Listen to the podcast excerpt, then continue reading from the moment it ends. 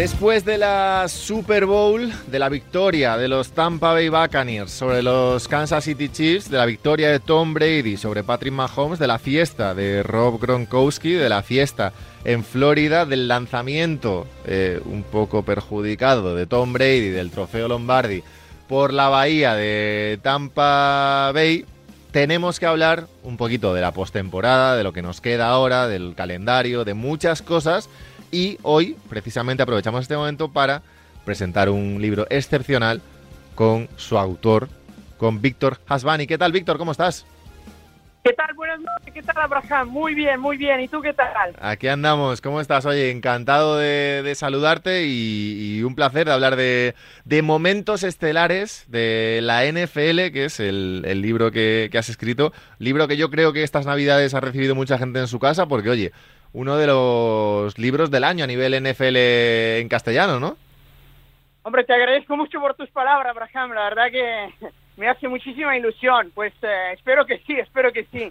Yo he intentado un poco mm, escribir eh, sobre los momentos más memorables ¿no? de la historia de la NFL a partir de los años 50, 60 hasta llegar a hoy en día. Y bueno, eh, los lectores dirán si lo he conseguido brillantemente. está por aquí, está por aquí Miki Murcia, que se ha quedado de la parte de la parte de NBA. ¿Cómo estás, Miki? ¿Qué tal? ¿Qué tal, Víctor? Muchas felicidades. Todo bien, todo bien, Miki, ¿qué tal? Muchas felicidades por el libro. Así no, así los que nos hemos los que nos hemos metido tarde en esto podemos saber un poco los orígenes, Abra. Claro, hombre. Por supuesto que sí. Oye, resúmenos, resúmenos un poquito el, el libro, Víctor.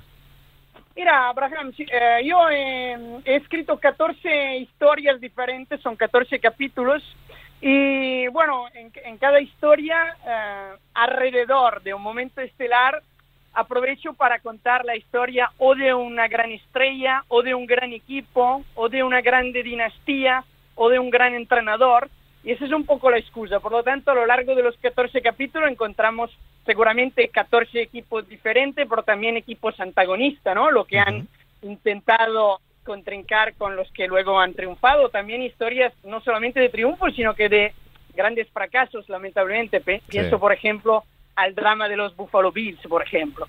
Sí, sí, sí, sí. De hecho, estoy, lo estoy leyendo, lo estoy leyendo por aquí. Eh, ¿Cuándo empieza, o sea, el, ¿cuándo empieza y cuándo termina la edición del libro? Es decir, ¿de qué año a qué año has querido un poco eh, aglutinar todos estos momentos?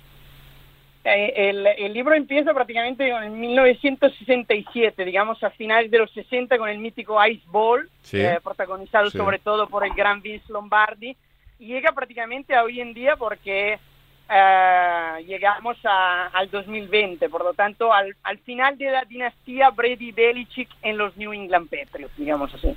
Sí, y, entiendo que habrá segunda parte del libro, ¿no? Porque vaya, vaya 2021 acabamos de, tener.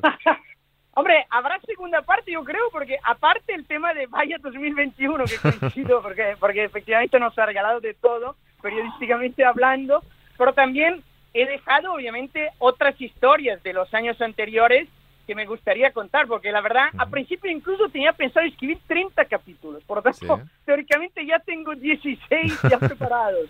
¿Y esto, porque la verdad, hay millones de historias interesantes. Claro, y esto, de, ¿cómo, ¿cómo surge esto, Víctor? ¿De dónde te sale la idea? ¿Cómo lo gestionas? Bueno, a, a qué te dedicas tú aparte de escribir? Bueno, yo soy profesor de periodismo deportivo en la Universidad Pompeu Fabra de Barcelona, por lo tanto, a ver, mi día a día siempre está relacionado con historia del deporte, por lo tanto, siempre he tenido esta ilusión de no solamente intentar hablarlo con mis estudiantes, sino que también intentar difundir. Entonces yo tengo, bueno, afición, no solamente eh, me encanta el fútbol americano, sino también el, el béisbol, lo que es sobre hielo, baloncesto, o sea, sobre todo los deportes estadounidenses. Y entonces a principio tenía la idea de, hacer algo sobre el béisbol. Sí. Pero luego mm, los chicos de la editorial, Contra, que aprovecho eh, y los saludo, pues me han dicho, ¿por qué no hacemos algo sobre el fútbol americano? Digo, bueno, yo encantadísimo, ¿cuándo empezamos? Entonces, entonces bueno, eso, eso fue un proyecto que empezamos en 2016, es decir, que ha llevado cuatro años, ¿eh? muy largo. La verdad que ¿sabes? Entre investigar los periódicos de la época, los partidos de la época, es un trabajo bastante, o sea, es muy divertido, pero lleva mucho tiempo. Sí, sí. Estoy, estoy leyendo aquí eh, Ghost to the Post, eh, La perla de los Raiders, El mito de Joe Montana, La dulzura de los Chicago Bills del 85, El sueño perdido en las cataratas, John Elway, The Drive, Super Bowl 30, Duelo en el desierto, El milagro de la ciudad de la música. ¿Cuál es eh, tu favorito, Víctor? Hombre, es una pregunta súper difícil porque como que tengo 14 hijos, ¿cómo elegir al favorito? No, no sé, yo creo que uh, quizás la historia más icónica puede ser el The Catch, ¿no? Sí. Ese, ese, ese lanzamiento de Joe Montana De Joe que Montana, Dwight sí. Clark atrapa y en cierta manera este, este, este lanzamiento acaba con los años 70 y arranca con el fútbol de los años 80. Por lo tanto, es un momento que trascendió más allá. Sí, porque ese Eh, es el 82, ¿no? Eh, creo que es 81, 81, 82, sí, ahora voy de memoria, sí, Sí. 81, sí.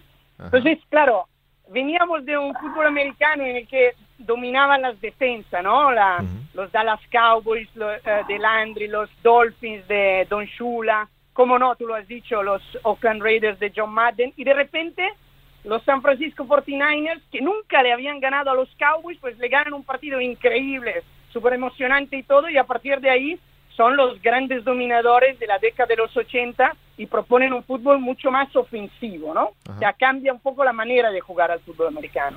Ajá. Sí, Es sí, un sí. poco, es un poco, eh, Víctor, un poquito lo que puede pasar o lo que ha pasado con Patrick Mahomes en estos últimos años y con los Kansas City Chiefs. Un poquito ese, por, por intentar buscar comparaciones, ¿eh? En, en cuanto Yo- a yo estilo, que- en cuanto a estilo y demás. Yo creo que sí, porque evidentemente, eh, bu- bueno, siempre es muy interesante las comparaciones en el, en el mundo deportivo. Efectivamente, Mahomes ha brindado este estilo de un fútbol muy, muy moderno, es decir, un quarterback que no solamente es capaz de inventarse pases increíbles, sino que también es capaz de correr, Claro. es capaz de, de jugar con una brillantez increíble y dirige el ataque con un estilo del, del siglo XXI totalmente. Por lo tanto, ya, eso veremos. La historia nos dirá si los Kansas City Chiefs se convertirán en una dinastía, pero seguramente el hecho de haber jugado en tres años, tres championships, ya están en, por el buen Claro, camino, digamos claro. así. Mm. Mi- Miki, ¿momento favorito tuyo que recuerdes? Eh, momento favorito mío, ah, yo soy de nuevo cuño, a mí me, a mí la Super Bowl, la Super Bowl que pierden con la intercepción de Russell Wilson me parece un, un momentazo, la verdad. Wow. ¿Te acuerdas de Víctor? Sí, porque además tienes uno de los mejores, Víctor lo sabrá bien, tienes uno de los mejores running backs del momento, Marshawn Lynch, y esa intercepción a mí me marcó mucho, me encantó ese, ese, ese esa Super Bowl.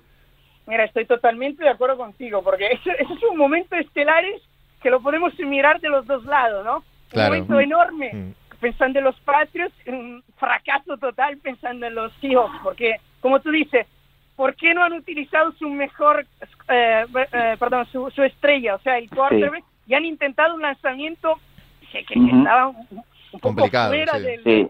del guion y, y de repente se inventa un rookie, esa intercepción y como has dicho, eso es un Sí. momento, de hecho hablamos un poco de, de este momento en el libro efectivamente y Sí. es un momento memorable, ¿cómo no? Sí, porque Y- el... el- di- dime, Miki, di. No, y ahora esto, estaba leyendo, por tengo un amigo que es de los de los Texans, ahora estoy leyendo eh, cosas antiguas de los de los Oilers en los años 80, que eran un equipo muy ofensivo, ¿no, Víctor? Con Warren Moon. Sí. Sí, Warren Moon, un grandísimo quarterback, incluso uno de los pioneros, porque ha sido uno de los primeros quarterbacks afroamericanos. El cambio puede ser ahí un poco el, ese que tú decías, ese, esa defe- esas defensas con, con esos jugadores ya más ofensivos. Yo creo que sí, yo creo que sí, porque ya eh, con, con la llegada de Montana, que, que pregonaba un poco ese estilo de fútbol con pases cortos y avanzamos, no muchos muchos eh, pases, muchos eh, juegos de, la- de lanzar en vez de correr, pues Ujú. Warren Moon y todos los quarterbacks que, que han destacado en los años 80 han, digamos, pregonado este tipo de estilo, ¿no? Un estilo más ofensivo y todo. Lástima que Warren Moon nunca llegó a triunfar, pero sí Claro. es una de las grandes referencias, como tú Una has gran, dicho, del sí, fútbol de los una gran 80. una gran ofensiva, ¿no? Los Oilers de aquella época. Tremenda ofensiva. De hecho, estuvieron a punto de meterse a principios de los 90 en una Super Bowl, pero increíble, los Buffalo Bills le remontaron un partido histórico que también voy mencionando y ellos se metieron finalmente a la Super Bowl. Sí. Sí, sí, es inter- interesantísima la historia de este deporte, la verdad. Ah, mucho, mucho. No me lo digas a mí que yo estoy enamorado. Oye, Víctor, eh, el, el último capítulo, que es el de la epopeya de Brady y Belichick, ¿ese no da para un libro entero solo? Tranquilamente. Mira, te cuento una anécdota. Y Este capítulo igual lo, hubiese, lo hubiéramos tenido que cerrar hace dos años, pero cada año ganaba, Claro. cada año llegaba a digo, Menos mal que se ha ido a los Buccaneers, así podemos cerrar el capítulo. Y, Víctor, ¿hab- Claro. ¿hablas en, en el, en el libro hablas también de grandes rivalidades o...? Sí, hablamos, Sí. hablamos de grandes rivalidades, aunque no, mm, digamos, no está centrado en la grande rivalidad, pero como no, absolutamente sí. Por ejemplo, Packers, Packers Bill- eh, Bears. por ejemplo, eh, también a los, eh, una de las primeras, la más curiosa, era entre los Oakland Raiders y los New York Jets. Sí. Ajá. Una rivalidad feroz, o sea, una rivalidad que de verdad jugaron partidos tremendamente duro, intenso. Sí. Y además, eso lo cuento en el capítulo de John Amat, que era la gran estrella ¿no? de los Jets de aquella época. Y ahí de verdad me fascinó la... O sea, quizás son dos equipos que hoy en día lamentablemente no, no están destacando, pero en aquel entonces tenían una rivalidad tremendamente feroz. Claro. Ujú, Sí, sí. Eh, Víctor, hablando de, de esta temporada, ¿qué te ha parecido? ¿Cómo, cómo la has vivido? Hombre, lo, he vivido, mira, confieso Bueno, ¿de qué, algo de qué a- equipo eres a todo esto? Exacto, eso es. Quería confesar. Siempre, eso. siempre hay que empezar por ahí. Exacto. Por lo tanto, siendo un, eh, un aficionado de los New England Patriots, Bueno, te digo Bueno. la verdad, o sea, os digo la verdad. Son todos iguales, todos iguales, todos de los Patriots. No, pero estará, está- Víctor estará contento porque sus, sus chavales hicieron buen partido. Te lo juro, la verdad es que no estoy tan contento, ¿sabes por qué? Porque, porque, porque claro, ver a, a Brady y a Gronkowski triunfar con otra camiseta me, me da un, como un gusto muy amargo, un sabor muy amargo. Y, la verdad, hubiese hubiera preferido un triunfo de Mahomes, os lo confieso. Bueno, hombre, pero siendo, siendo de los Patriots serás de Brady también. No, eso sí, claro, pero en mi mentalidad, digamos que la, el equipo, la camiseta va más allá del jugador. Por lo tanto, pero claro, hombre, en frente de Brady me quito el sombrero mil veces. Es- Estamos hablando de, de un hombre que me regaló seis anillos, pues le vamos a conceder que gane un anillo con otro equipo. Hombre, sí, qué menos. Qué menos. ¿Cómo, cómo ves el, el futuro de los Patriots? ¿Qué te parece? Eh, yo, como que co- eh, confío, confío muchísimo en Bill Belichick, yo lo veo bien, porque mm, no puedo pensar que Bill Belichick vaya a fracasar y ahora con esa motivación extra de querer ganar él también un anillo sin Brady, Ya. yo creo que los Patriots, mm, a ver cómo se mueven obviamente durante la, la off-season, que eso es muy importante, pero tienen Ujú. bastante dinero y para poder igual mm, hacer algún que otro fichaje interesante y vamos a ver, yo sinceramente soy optimista. Eres optimista. Y de cara al Sí. futuro de la NFL, más allá de, de los Patriots y de Brady, eh, ¿qué equipos o qué, bueno, aparte de los Chiefs y tal, qué equipos crees que el año que viene pueden estar ahí? Ah, Yo creo que, por ejemplo, los Baltimore Ravens y los Tennessee Titans son dos equipos que me divierten mucho Sí. y creo que nos pueden regalar eh, unas, unas temporadas excelentes. Y claro, eso también es verdad que en la NFL las cosas cambian muy rápidamente. O sea, igual dentro de tres años los Chiefs pues ni se meten en postemporada. Claro. Pero yo creo que Baltimore y Tennessee pueden, también Green, eh, Green Bay. Green Bay es un equipo que me gusta mucho, la verdad. Green Bay, que bueno, va a seguir, va a seguir Rodgers, pero tendrán que ajustar algunas cosas, ¿no? Para estar en una Super Bowl. Mm, yo creo que sí, yo creo que sí, porque este año la verdad me llevé bast- eh, acabé bastante decepcionado con su temporada porque mm, no lo sé. Yo creo que con los Buccaneers eh, merecieron perder en ciertas formas. Jugaron un partido bastante orgulloso al final y todo, pero los Ujú. Buccaneers tuvieron más, yo creo. Ujú. Miki. No, le estaba, estaba pensando que en Green Bay que perderán algunos jugadores importantes que le gusta mucho a Víctor, como Aaron Jones y, y veremos a ver con el futuro de, de Aaron Rodgers, que muchos consideran el mejor quarterback con, con un anillo, ¿no? Eh, eh, eso es verdad. Ha jugado una temporada magistral, ¿eh? Se ha llevado Pero- el MVP y todo, pero... Víctor, ¿tiene algo que ver que en las encuestas le pongan mal a Aaron Rodgers? Debe ser un- una persona muy compleja, ¿no?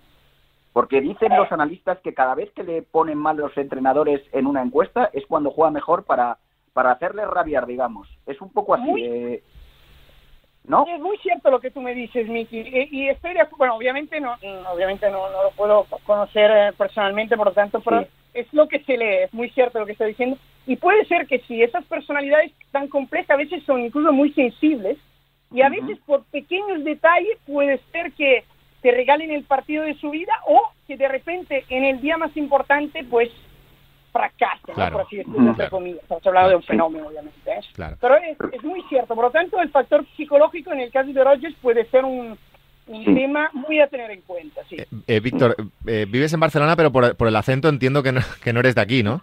¿De dónde eres? No, no, no. Yo, yo nací en Milán, en Italia. Ajá. Ah, ¿Y de dónde te, de dónde te viene esta, este amor por la NFL?